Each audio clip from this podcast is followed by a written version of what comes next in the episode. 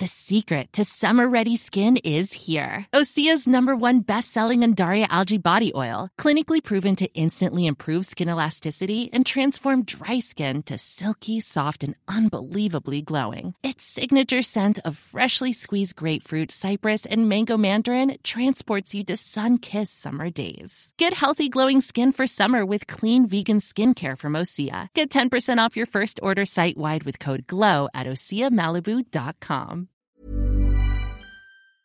Fenêtre sur le monde vous conduit cette semaine vers les rives du Bosphore, vers la Turquie.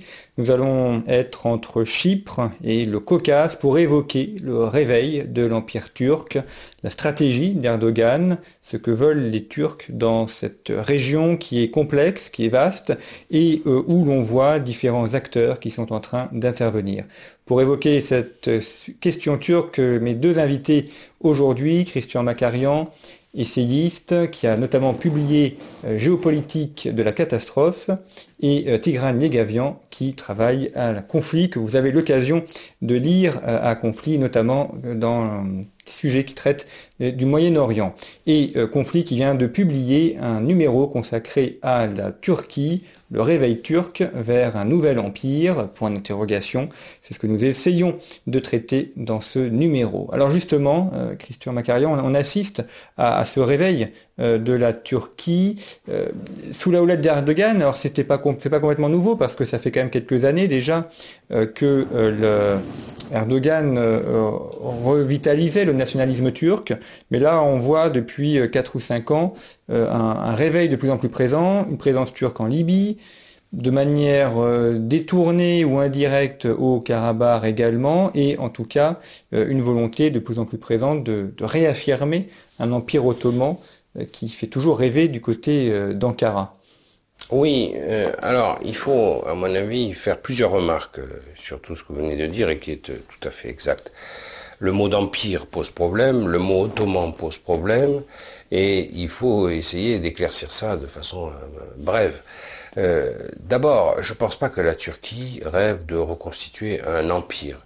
Elle rêve à partir d'un schéma islamiste, parce que c'est le terreau originel de euh, Recep Tayyip Erdogan, elle rêve de prendre la tête du monde musulman, en tout cas du monde arabo-musulman, qui est littéralement en déconfiture depuis 2011 euh, et les printemps arabes. Si j'ose dire, c'est une proie qui est à terre et qui suffit de ramasser. Et c'est à l'origine ce qui a motivé l'entrée euh, dans le jeu syrien euh, de la part d'Erdogan. Erdogan s'est engagé en Syrie parce qu'il pensait que renverser un dictateur, en l'occurrence Bachar el-Assad, euh, c'était aller dans le sens des peuples arabes et prendre, si vous voulez, la tête euh, de la conscience musulmane, en particulier des consciences arabes, contre des régimes dictatoriaux, Moubarak, Assad, etc., ou Kadhafi. Je crois que c'est le point de départ. Et puis ensuite, il s'est engagé dans un engrenage qui n'aurait peut-être pas donné ces résultats-là s'il n'y avait eu, et ça c'est très important, le coup d'État du 15 juillet 2016 contre lui.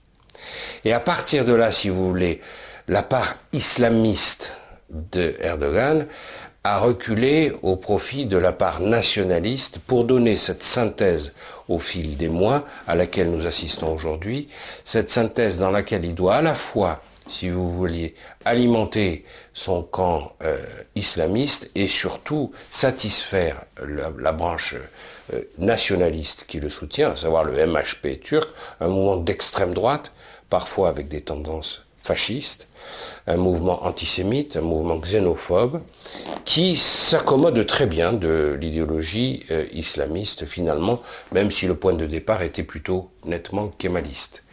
Donc aujourd'hui, cette synthèse islamo-nationaliste, c'est ce que euh, Erdogan veut incarner. Or, pour nourrir cette alliance, il faut qu'en permanence, il apporte euh, de la tension et du conflit avec des possibilités de victoire facile euh, afin de nourrir la branche nationaliste, puisque c'est la branche nationaliste qui lui a permis d'épurer l'armée, de reprendre le pouvoir sur un autre agenda que celui qu'il avait amené au pouvoir initialement, c'est-à-dire l'agenda islamiste.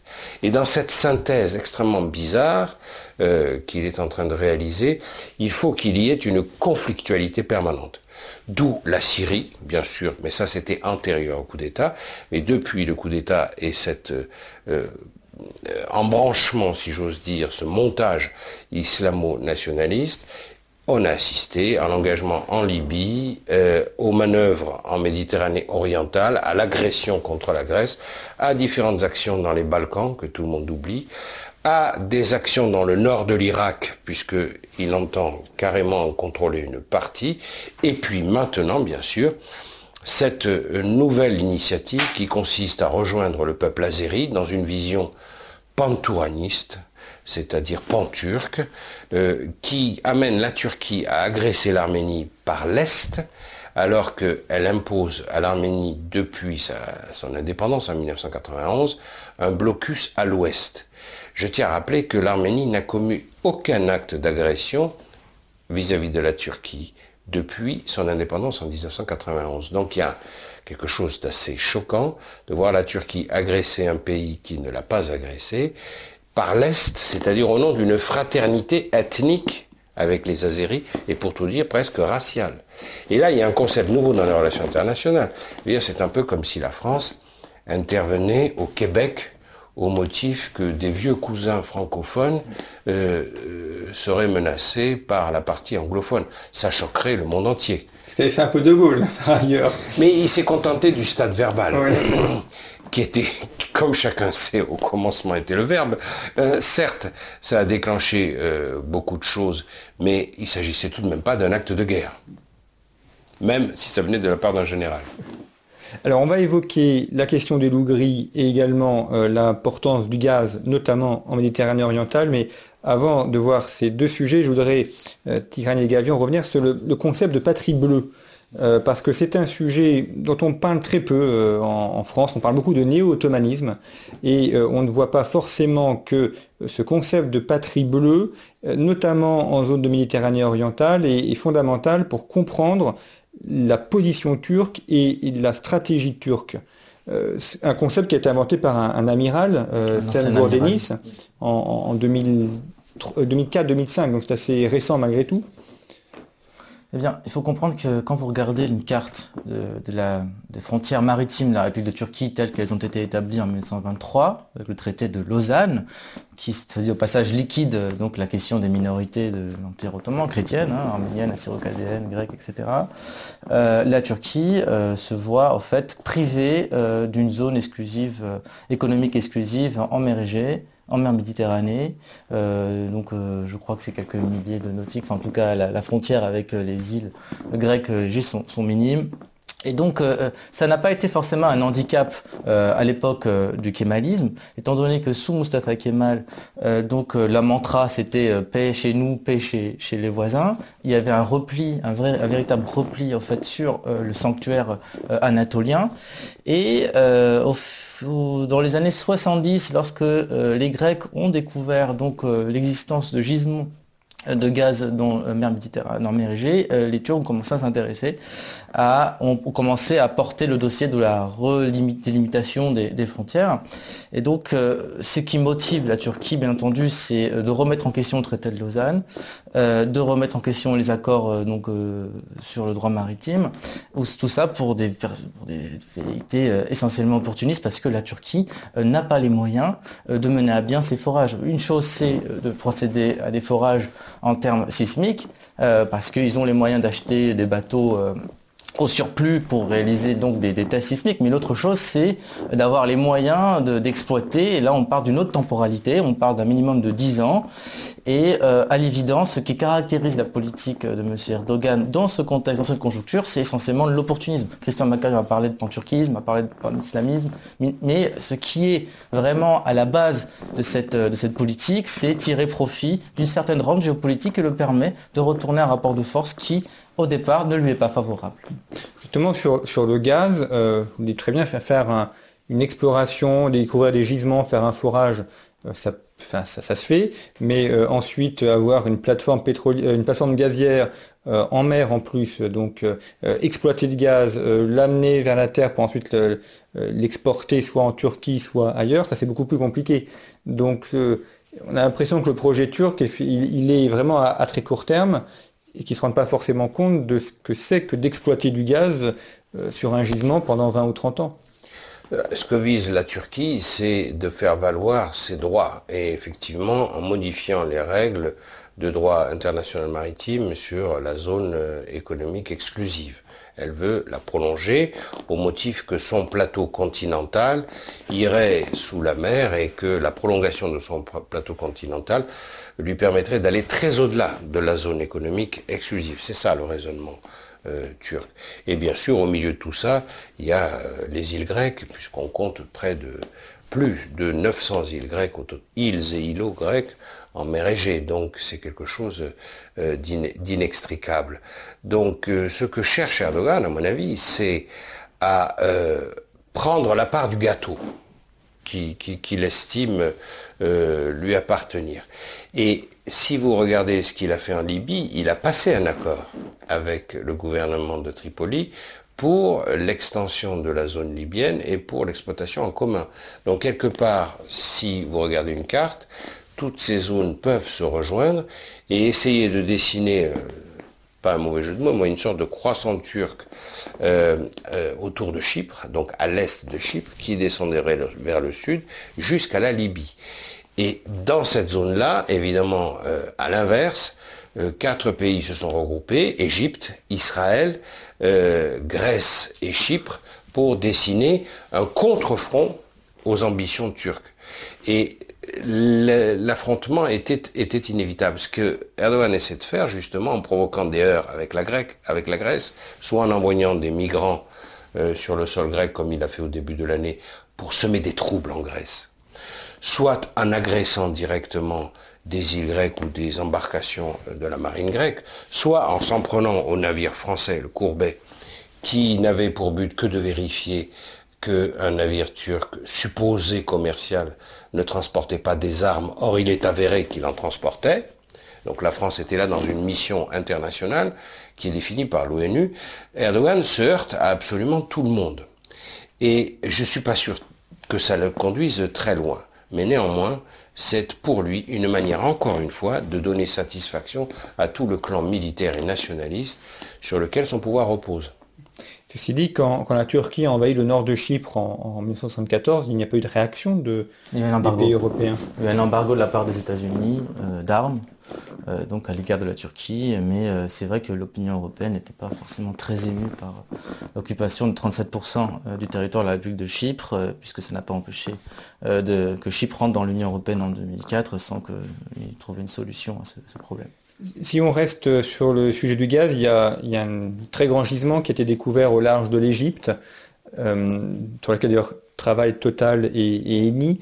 Alors on, nous promet un peu monts et euh, en, nous disant que c'est un, gisement extrêmement important. Euh, enfin, qu'en est-il exactement de, ces gisements supposés? Puis évidemment, il y a toujours ce qu'on suppose et puis est-ce qu'on découvre Alors, ce qu'on sait, c'est que la masse de gaz que ça pourrait représenter est absolument gigantesque.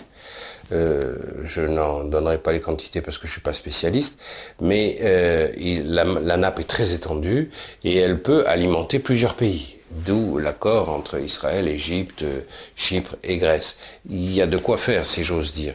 Euh, et la Turquie veut s'inviter à cette table, bien sûr, alors qu'elle n'est pas conviée et que si on s'en tient au droit maritime actuel, elle n'y a pas accès. Donc, elle repousse les limites pour y avoir accès.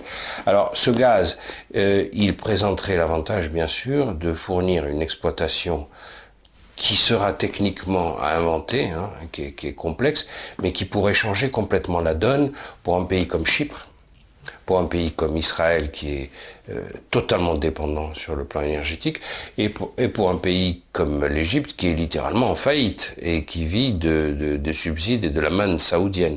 Donc il y a quelque chose de, de crucial à la fois sur le plan euh, de l'exploitation énergétique, sur le plan économique, mais aussi sur le plan politique et stratégique. Donc ce gaz, tel qu'il est situé sur la carte, il représente un enjeu qui dépasse de très loin la question énergétique. Et ensuite, il faut, il faut le sortir, le gaz. Donc, il y a, les, les gazoducs. Et là, on retrouve la Turquie qui est un, carrefour de, de gazoducs entre les gisements euh, qui sont en Asie, qui passent par la Turquie pour euh, arriver en Europe. Il y a les gisements, les gisements russes également la, Turquie est un petit peu le nœud gordien des, gazoducs. La Turquie se voit comme un hub euh, géostratégique, mais je pense que le terme hub n'est pas forcément très bien approprié. C'est surtout un lieu de passage, un lieu de transit, et pas un lieu de, convergence de plusieurs, plusieurs tubes, le, TANAP, le Nord Stream, etc. Je pense que c'est un petit peu, euh, je pense qu'on s'emballe un petit peu quand on dit que la Turquie a les moyens de, son ambition, étant donné que les, gaziers, enfin les, les consommateurs n'aiment pas les risques. Or, on parle d'une zone quand même géopolitiquement très risquée. Euh, n'oubliez pas que euh, les, gisements qui sont en Méditerranée orientale, c'est un peu moins que, c'est beaucoup moins que ce qu'il y a au Qatar et encore moins que ce qu'il y a au Nigeria. Ça équivaut, à, peu près euh, aux réserves prouvées de l'Algérie. Euh, donc, ce qui est quand même c'est assez considérable. Mais toujours est-il que euh, s'il y a euh, par exemple des, conflits, la, Turquie donc importe du gaz d'Azerbaïdjan, de, Russie, elle est même très euh, consumériste, elle est très une forte demande d'intérêt de gaz. Elle peut très bien, s'il y a des tensions politiques, couper les vannes, garder le gaz en fait qu'elle qu'elle consomme, qui normalement doit aller plus tard en Italie, en Europe occidentale, peut très bien garder pour elle. Donc je pense qu'il y a aussi un facteur risque à prendre en considération. Je, pense que les, routes gazières, des gazoducs, etc., ne passent pas forcément par la Turquie. Ce que veut faire la Turquie, c'est justement, en entrant dans le jeu, euh, imposer euh, que quelque part ça passe euh, par ses côtes ou, un endroit où elle puisse avoir un droit de regard et bien sûr des bénéfices à cette opération. Mais euh, les quatre pays que j'ai cités précédemment, Israël, Égypte, Chypre et Grèce, n'ont pas besoin en termes d'itinéraire ou de passage, de la Turquie. Au contraire, le projet d'exploitation de ce gaz, de cette nappe, peut se concevoir sans la Turquie. Ce que veut Erdogan, c'est qu'il ne se conçoive pas sans la Turquie. Et tout l'enjeu est là. Et vous avez d'autres options aussi. On, parle de la pose de tubes qui peut poser des risques, euh, des problèmes, des, des, turpitudes entre des gouvernements qui ont des intérêts convergents. Mais il y a aussi la, question de la liquéfaction de ce gaz. En Égypte, les Français, euh, de Gaz de France, les, Espagnols ont construit des usines de liquéfaction euh, qui fonctionnent. Et cette option est tout à fait envisageable si vous voulez faire transporter ce gaz liquéfié par bateau. ça permet aussi d'éviter certaines complications avec la Turquie. Il y avait un, une peur peut-être qui, qui circule dans les années 2000, c'est l'idée d'un grand califat euh, islamique en, en, Asie orientale, notamment autour euh, des, des, populations turcophones, je pense notamment aux Ouïghours ou, ou autres. Euh, cela n'a pas eu lieu. On a vu que l'État islamique s'est plutôt fondé en, dans les mondes arabes. Est-ce que les, les Turcs ont aujourd'hui une, une, politique euh, d'influence euh, dans ce monde turcophone qui est la, vaste plaine eurasiatique. Euh, les Mongols, c'est un peu leur, origine d'ailleurs. Est-ce que c'est une zone vers laquelle ils regardent aujourd'hui, vers laquelle ils ont des projets également Ou est-ce qu'ils ont bah, pour l'instant mis un terme Ce qu'il faut comprendre surtout, c'est que l'Asie centrale n'a pas de tradition ottomane. On part quand même d'une ère régionale. tout donc l'espace turcophone qui est fantasmé par les nationalistes pan-turquistes, pan-touraniens, a été complètement coupé de, de l'Anatolie, de, de l'Empire ottoman pendant, pendant des siècles. Et donc il y a eu en quelque sorte une sorte de rendez-vous manqué en 91 lorsque ces républiques musulmanes d'Asie centrale accèdent à l'indépendance.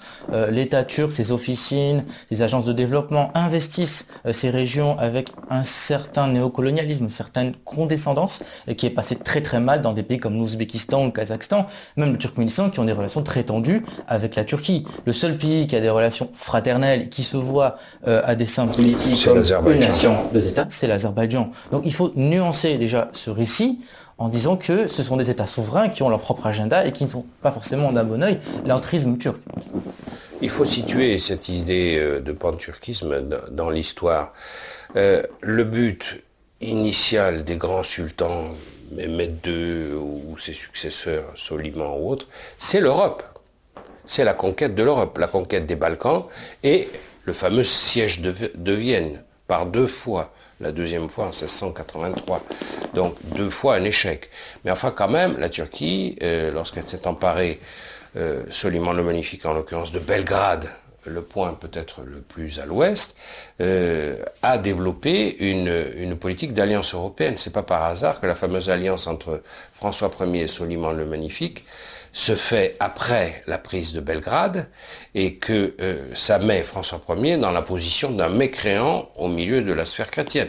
Ça n'a pas euh, valu à la France que des compliments, loin s'en faut. Mais tout ça a été conçu par François Ier pour se venger de Charles Quint qui l'avait vaincu et qui l'avait fait mettre en prison en Italie. Donc je crois quand même qu'il ne faut pas mythifier, euh, comme le fait le Quai d'Orsay, la sublime alliance entre la sublime porte et, euh, la cour de France. C'était quand même du petit jeu euh, de loser de la part de, François Ier.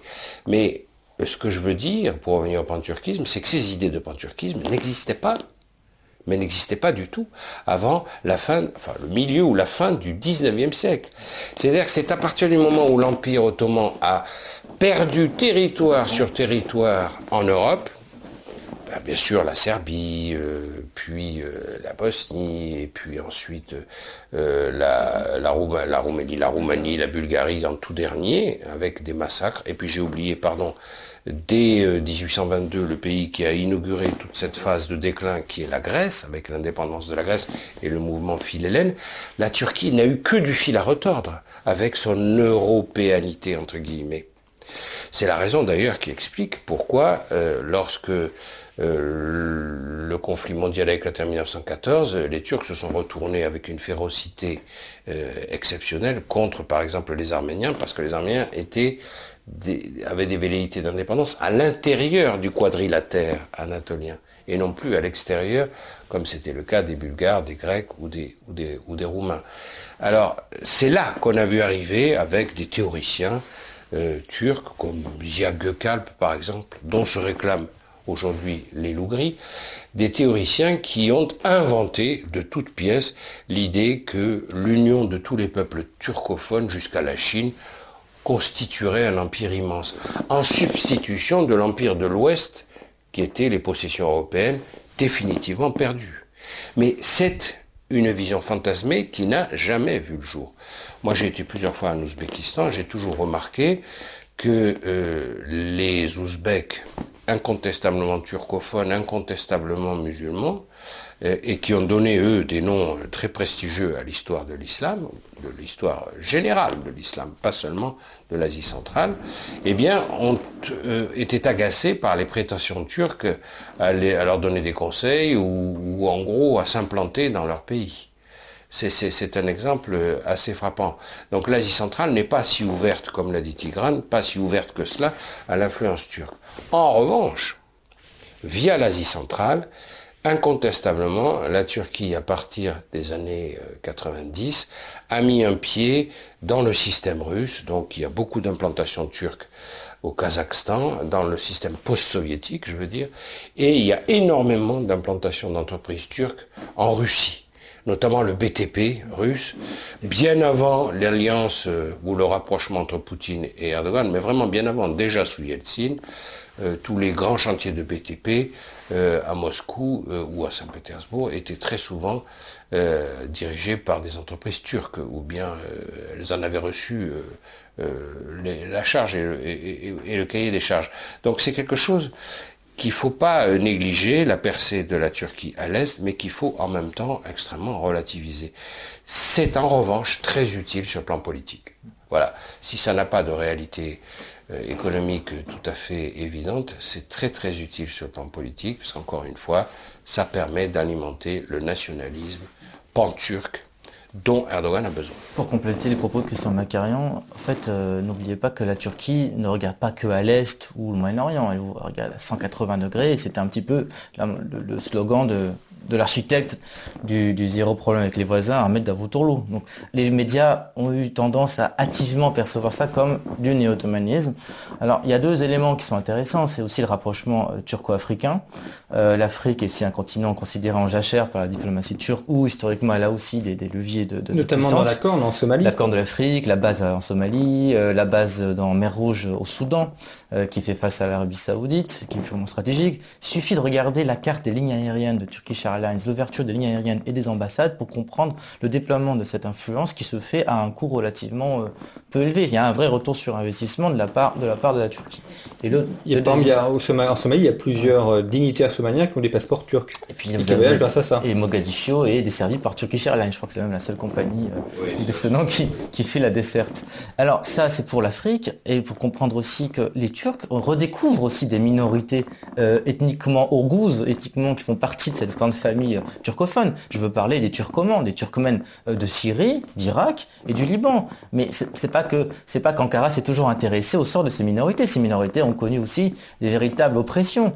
Moi, j'ai fait, j'ai fait mon mémoire de master sur les Turkmènes d'Irak et je peux vous dire qu'il c'est pas bon des turcophones en Irak sous Saddam Hussein, mais aussi dans l'Irak d'après Saddam Hussein, qui était opprimé par les, Kurdes de, Barzani, qu'ils avaient un autre qui, les opprimait.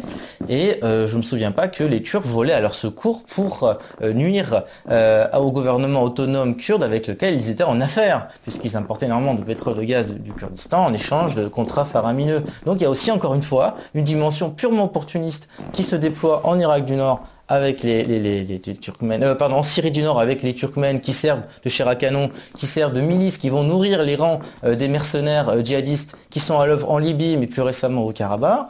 Et on découvre aussi que la Turquie investit le nord du Liban euh, en découvrant l'existence de minorités turcophones euh, historiquement liées à la Turquie, même euh, qui étaient des turcophones de Crète, qui sont libanais depuis des générations entières, et qui deviennent en fait des communautés clientes puisque l'Arabie saoudite s'est retirée du Liban en tant que parrain sunnite et que la Turquie s'engouffre donc à la place des Saoudiens dans cette région stratégique aussi de la Méditerranée orientale.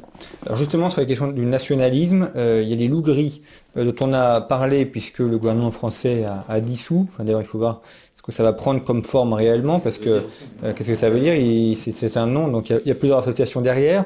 Euh, les loups gris, on a découvert leur existence à cette occasion-là. je renvoie nos, nos, téléspectateurs à un article sur le site de conflit écrit par Xavier Hofer, qui est criminologue, qui a consacré un, long article aux, aux loups gris. En, quelques mots, Tigrani Gavion, c'est une organisation qui est nationaliste, politique, criminelle, euh, assez hybride d'ailleurs dans leur organisation. Pour comprendre les Lougris, il faut comprendre que derrière, il y a une structure politique qui s'appelle le MHP, en turc Milli Hareket Partisi, le parti d'un mouvement euh, nationaliste, dont le, père euh, fondateur était un turc de Chypre, qui s'appelait Arpaslan Turkesh, et qui, lui, avait vraiment une vision géopolitique pan-turquiste, pan-touranienne, et qui, donc, se reconnaissait dans ce récit que Saint Macarion a évoqué. Et donc pendant euh, les années euh, de ce qu'on appelait la, tension, la, la, la, guerre civile larvée que la Turquie a connue entre 76 et 82, en on est en plein contexte de la stratégie de la tension comme il y avait aussi en, Europe hein, avec les réseaux Gladio euh, d'Italie. Les loups servaient en fait de, bras armés indirects en fait de l'État profond turc pour mater l'extrême gauche puisque le Parti communiste turc et les organisations d'extrême gauche turque étaient très influentes et très importantes dans les campus et dans la Turquie. Donc ils ont servi, si vous voulez, à l'armée pour euh, avec ces stratégies du chaos, ils ont servi, ils ont aidé l'armée à revenir au pouvoir et à faire une vraie chasse aux sorcières en 1980 et à établir ce qu'on a appelé la, la première synthèse turco-islamiste. C'est-à-dire que c'est vraiment des bras armés euh, de l'État profond turc qui sont à la fois déployés en Turquie au service de cet État profond pour, euh, opprimer les opposants, les Kurdes, en moindre mesure euh, les, Arméniens, et à l'extérieur aussi, ils ont servi comme agents en fait pour exécuter des, opérations sensibles en coopération avec les services secrets. C'était à l'époque où les Arméniens étaient organisés, il y avait une vraie lutte armée il y avait des mouvements terroristes arméniens qui pourchassaient les diplomates turcs en Europe occidentale, et les logris avaient été, euh, à cet égard, euh, utilisés pour euh, neutraliser des cibles arméniennes. Alors moi, ce qui se passe aujourd'hui, c'est qu'on voit en comment les logris, en fait, sont établis dans les principaux points de la diaspora turque d'Europe occidentale, Pays-Bas, Belgique, Allemagne surtout, en moindre mesure France, et continuent en fait à servir encore de d'avant-garde de, donc de ces, réseaux pour euh, justement combattre les, ennemis de la Turquie. Non, je crois qu'il ne faut pas fantasmer sur un point, et ça j'aimerais bien revenir là-dessus, c'est sur cette idée de, califat euh, qui se mélange avec celle de sultanat. Puisque bon, il faut le rappeler, euh, le sultan euh, ottoman était aussi calife.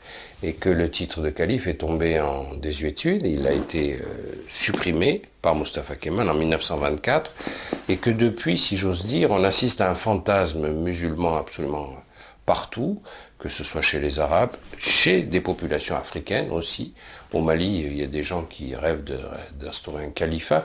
Donc ce mot est euh, euh, une marque à l'abandon dont tout le monde peut s'emparer.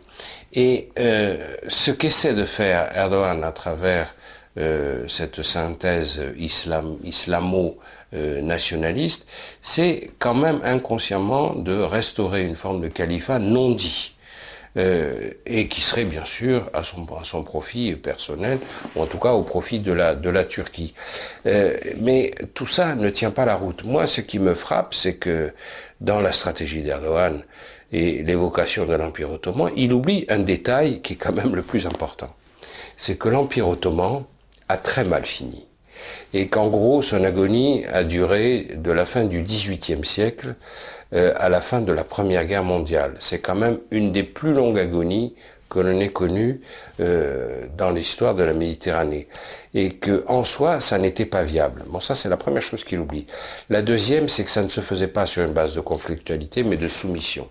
C'est-à-dire qu'en fait, l'Empire ottoman avait une forme de génie qui était d'associer et de donner des postes à des Albanais, à des Serbes, à des Grecs, à des Arméniens, à des Égyptiens. Et c'est par cette association sous le règne de la soumission des, des minorités, certes, mais tout de même euh, leur association quelque part, que l'Empire ottoman a pu durer si longtemps. Et aujourd'hui, ce que propose Erdogan, c'est exactement l'inverse. C'est une synthèse ottomano-nationaliste. Alors là, je vois pas du tout comment ça peut marcher.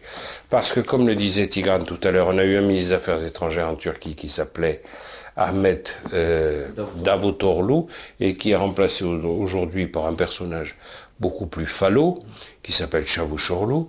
Mais Ahmet Davutoglu, qui était à l'AKP, le parti de euh, Erdogan, a fondé sa propre branche politique, donc il a fait scission, et il avait pour euh, devise ce que Tigran a rappelé zéro voisin, zéro problème, zéro problème avec les voisins. Et aujourd'hui, on peut dire clairement que la ligne d'Erdogan, c'est un problème avec chacun de nos voisins. Zéro, zéro voisin sans problème. Ou zéro voisin sans problème.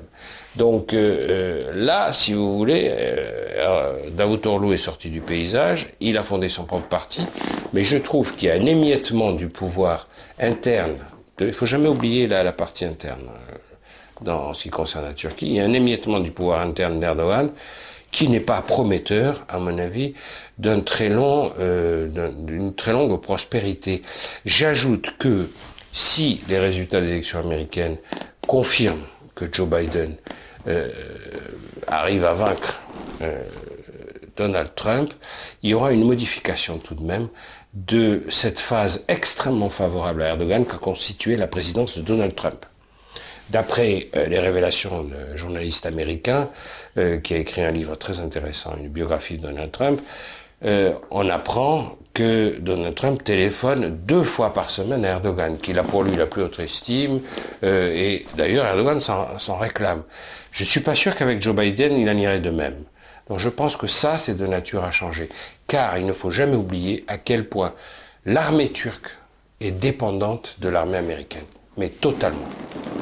Je pense qu'il y a une analogie à faire entre le, calife, entre guillemets, Erdogan et le règne d'Abdulhamid, qui commence en fait son Abdulhamid II, le sultan rouge, par beaucoup d'euphorie puisque c'était la séquence où la, constitution ottomane était réhabilitée, donc il y avait une certaine, certaine vague d'optimisme. Et il en est de même pour, Erdogan qui arrive au pouvoir en 2002 avec la promesse de débarrasser la Turquie de l'armée et profiter donc du virage pro-européen pour se présenter comme un démocrate musulman et occidentaliser, démocratiser plutôt, démocratiser la société par le haut. Est-ce qu'on voit aujourd'hui depuis quelques années, depuis 2015 surtout, depuis 2016, depuis le, faux coup d'État ou le vrai coup d'État manqué, un virage autoritaire, un repli sur soi. Et quand vous voyez l'organigramme qui gouverne la Turquie, c'est plus que jamais un, redissement autoritaire, mais surtout un rétrécissement euh, autour de la famille d'Erdogan, autour de son gendre, de ses filles, de ses, de ses Ce qui explique pourquoi, pourquoi il faut absolument qu'il reste au pouvoir, parce qu'il aurait des ennuis s'il perdait le pouvoir. Il sera en prison dans les heures qui suivent. Donc il y a, vrai, il y a, un vrai, il y a une vraie analogie, je pense, qui pourrait être euh, approfondie. Et, la Turquie, enfin, en dépit des redemontades extérieures, est un pays qui demeure fragile. Il y a quelques années, on, a vu la, la livre turque qui a hum, fortement baissé. Poursuit sa chute. Euh, il y a des problèmes aussi internes. Il y a 15 ou 20 millions de Kurdes, on ne sait pas très bien, mais enfin, il y en a quand même une très forte minorité. Oui. Et, tout ça coûte cher. Enfin, la, guerre a un coût. Euh, les drones sont impressionnants. La guerre a un coût. Il y a 3 millions et demi de réfugiés. Pas seulement syriens, mais, de réfugiés de, de, de, tout le Moyen-Orient jusqu'au Pakistan, hein, qui arrivent en Turquie. Ça, ils les envoient vers l'Europe après. Bah oui, ça a été démontré puisque avant qu'on signe l'accord de mars 2016, il y a eu euh, euh, une vague de migrants et sitôt qu'on l'Union européenne a signé un accord et qu'on a fait des chèques à Erdogan, comme par hasard, le flot s'est tari.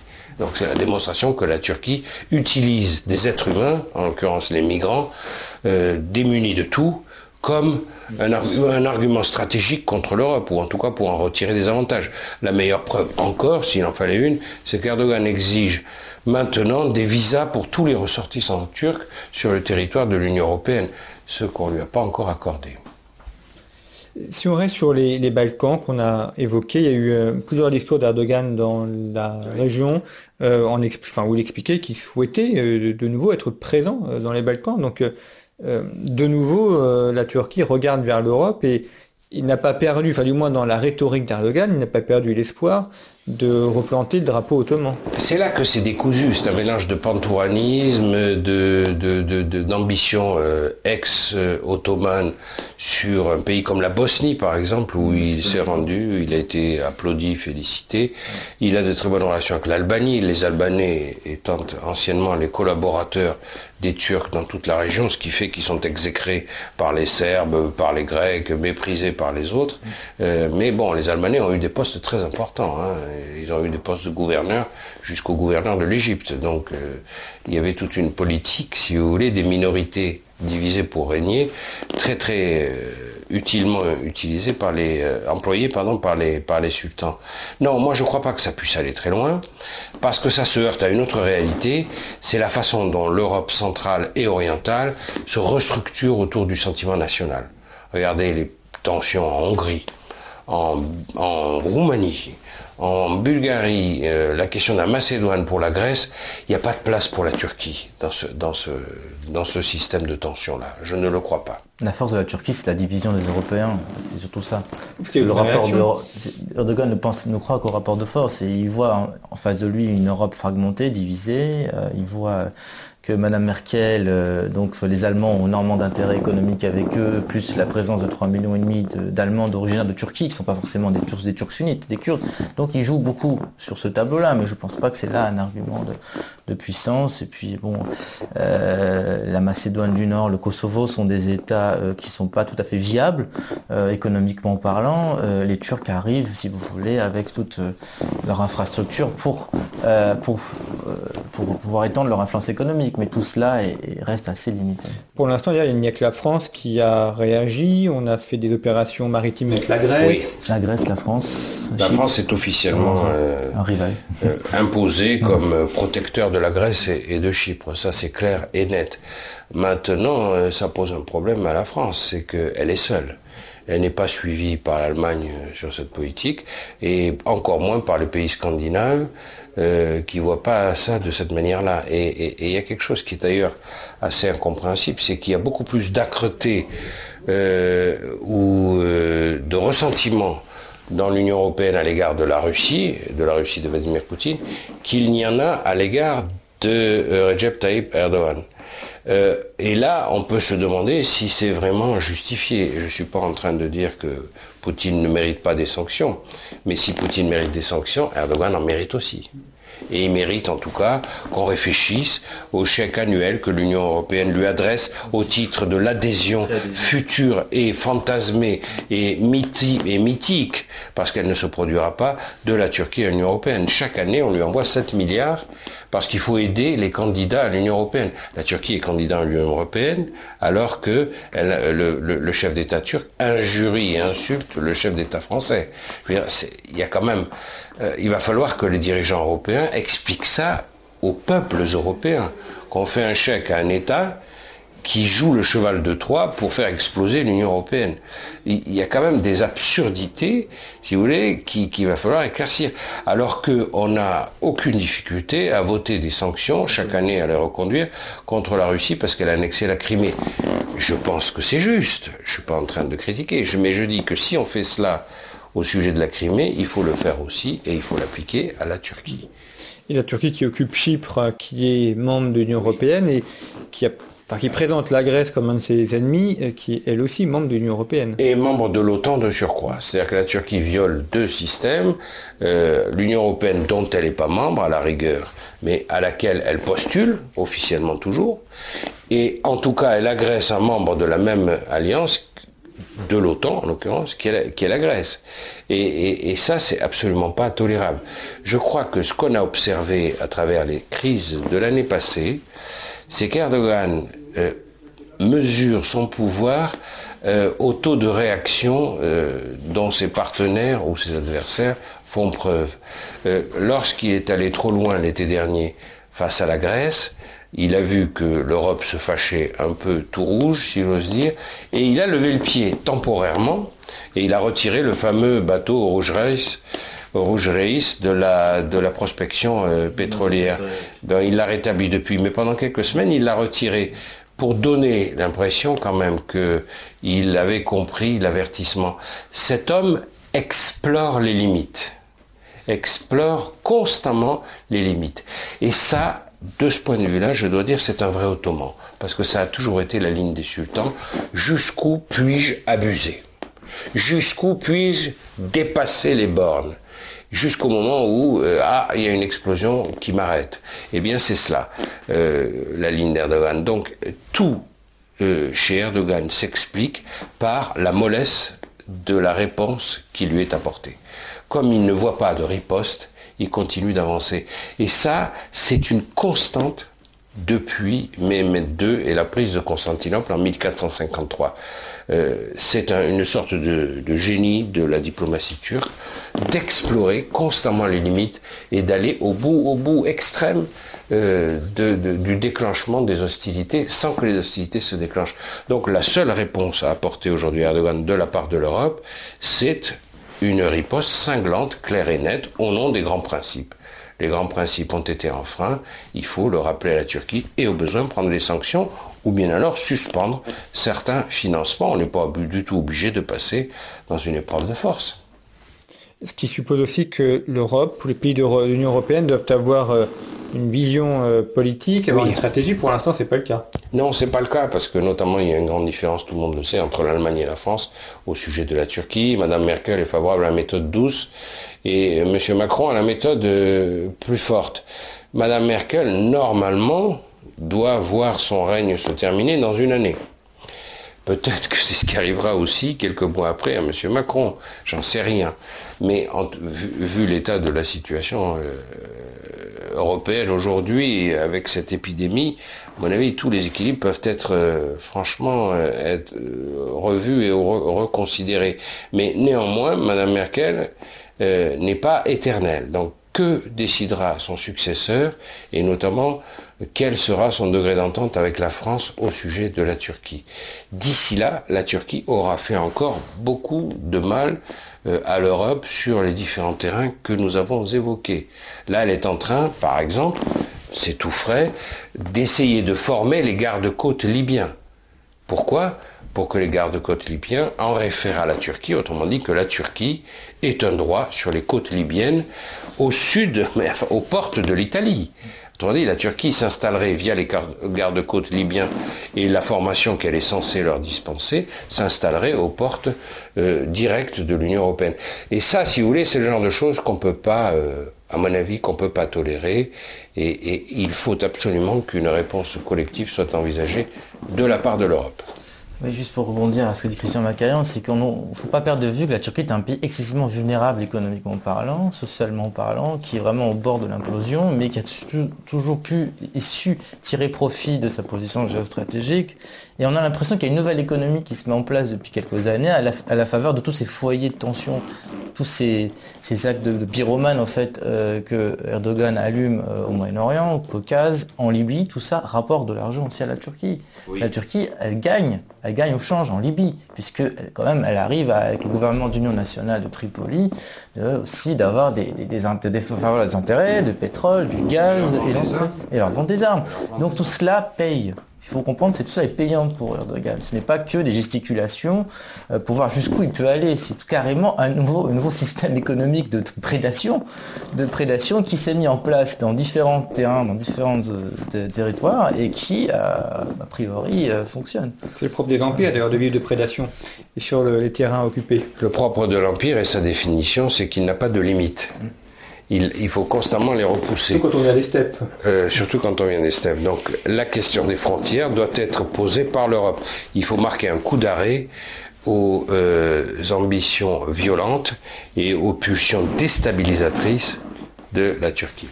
Bien, merci beaucoup à vous deux, Christian Macarian et Tigrani Gavian. Je rappelle votre ouvrage Généalogie de la catastrophe. Vous trouvez toutes les références euh, sur le site internet de Conflit. Et puis je vous retrouve à bientôt pour une nouvelle fenêtre sur le monde. When you make decisions for your company, you look for the no-brainers. If you have a lot of mailing to do, stamps.com is the ultimate no-brainer. Use the stamps.com mobile app to mail everything you need to keep your business running with up to 89% off USPS and UPS. Make the same no-brainer decision as over 1 million other businesses with stamps.com. Use code PROGRAM for a special offer. That's stamps.com code PROGRAM.